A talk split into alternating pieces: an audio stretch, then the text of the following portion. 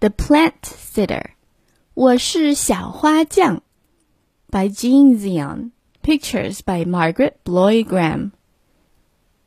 I'm a plant sitter, said Tommy.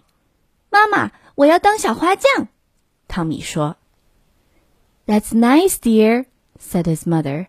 那太好了，宝贝。妈妈说。Tell me about it later. I'm going shopping and I'll be back soon. 我去买点东西，马上就回来。待会儿再讲给我听吧。When Tommy's mother came home, she got the surprise of her life. 可是妈妈回来时吃了一惊。The whole house was full of plants, and Tommy was still bringing in more. 家里到处摆满花盆，而且汤米还在往屋里搬呢。What's going on here? She gasped. 这是怎么回事？妈妈气喘吁吁地问。I told you, answered Tommy. I'm a plant sitter. I take care of plants for people who are away on vacation. All the neighbors are my customers. 我刚刚告诉您啦，我要当小花匠。汤米回答。邻居们去度假的时候，我帮他们照看花儿。所有的邻居都是我的顾客啦。Oh my!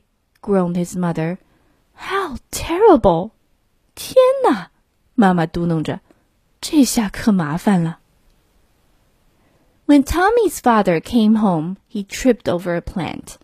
爸爸回来时被花盆绊了一跤。What's this nonsense? He roared.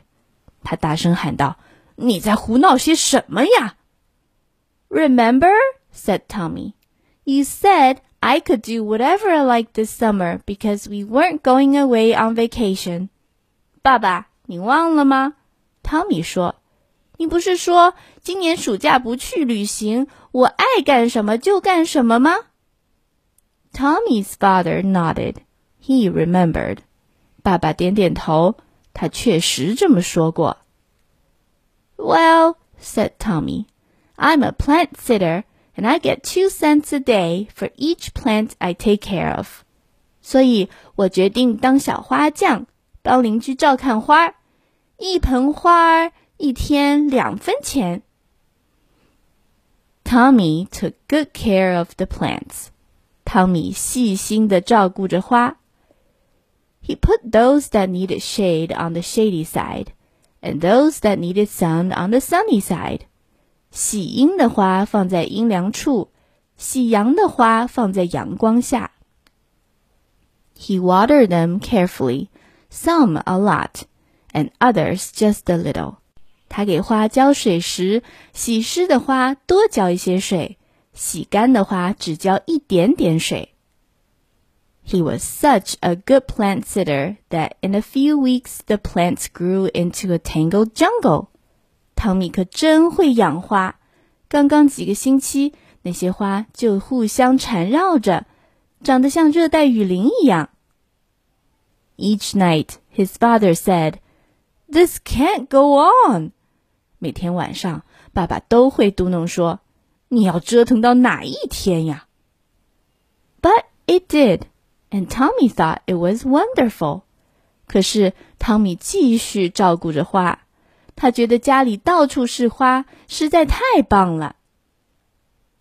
In the morning, when the family had breakfast, they were surrounded by plants in the kitchen. 早晨，一家人在摆满花的厨房里吃早饭。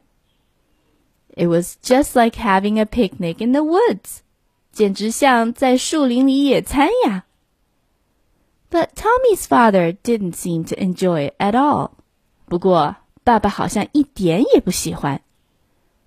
Watching television in the living room was like being at an outdoor movie deep in the heart of the jungle. 坐在客厅里看电视，就像在热带雨林里看露天电影。Tommy thought it was the greatest fun he'd ever had. 汤米觉得从没有过这么好玩的事。But his father grumbled more than ever. 爸爸却嘟囔着：“从没见过这么糟糕的事。” Even the bathroom was full of plants，连浴室里都摆满了花。 Having a bath was like swimming in a little lake in the middle of a beautiful forest. 躺在浴缸里，就像在林子里的小湖中游泳。But one night, Tommy almost fell asleep in the tub. 一天晚上， 汤米在浴缸里睡着了。Plant sitting was hard work, and he was tired. 他一直照顾花，实在是太累了。You'd better go to bed, dear, said his mother. You've got to get up early and water those plants. 宝贝儿，上床睡觉去吧。妈妈叫醒他，明天还要早早起床给花浇水呢。 Tommy went to bed and fell asleep wondering when his customers were coming home. He began to dream. 汤米躺到床上，邻居们什么时候回来呢？他想着，不知不觉的睡着了，还迷迷糊糊的做起梦来。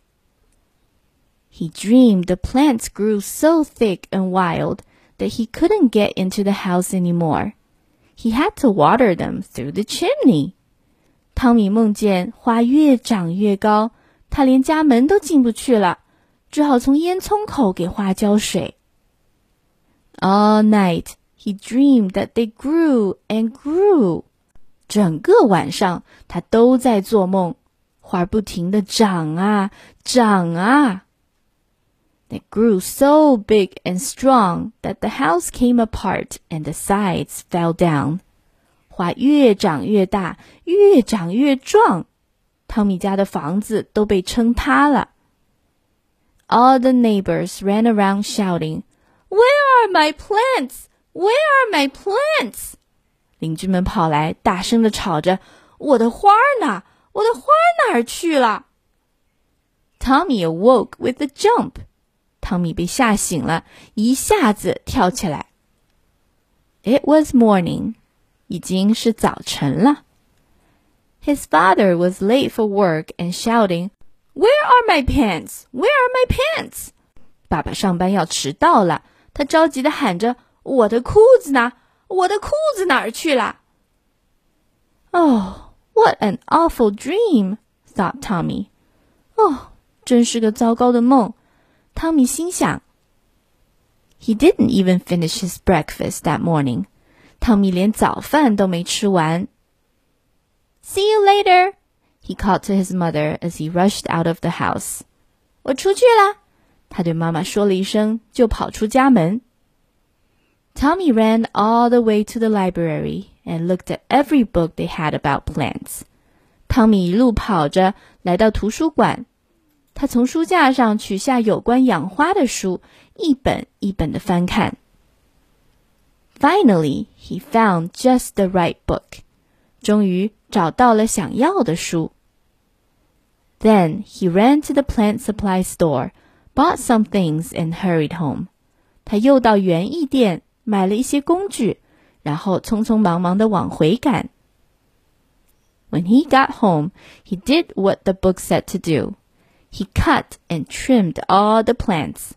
回到家里，汤米按照书上说的。 把所有的花都修剪了一遍。It was like giving them a haircut，真好玩，就像在给花理发呢。Then he planted the cuttings in the little flower pots he'd bought。汤米还把剪下的枝插在新买的小花盆里。The book said they would grow。书上说这些小枝会一点点的长大。 when the neighbors came home from vacation, they paid Tommy and took their plants back. 邻居们旅行回来了，他们付给汤米看花的钱，领回了自己的花。How nice they look! Everyone said. How healthy they are! 花养的真好，谢谢啦！每盆花都很壮实。邻居们不停的夸奖汤米。 Tommy gave baby plants to all the children, and everyone went home feeling very happy.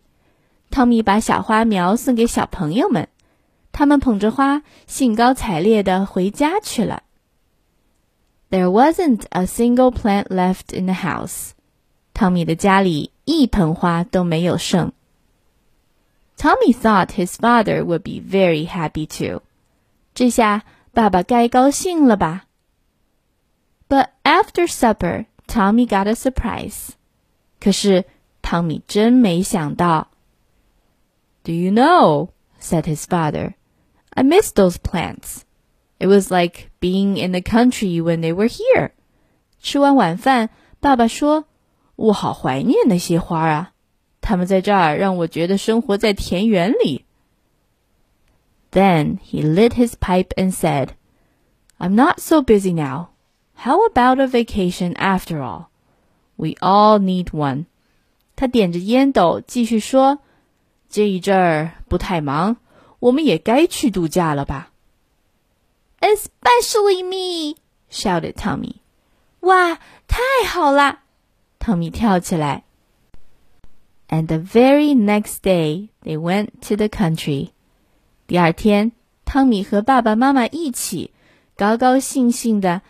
到乡下度假去了。The end. Thank you for listening. 谢谢大家的收听。I'll see you next time. Bye.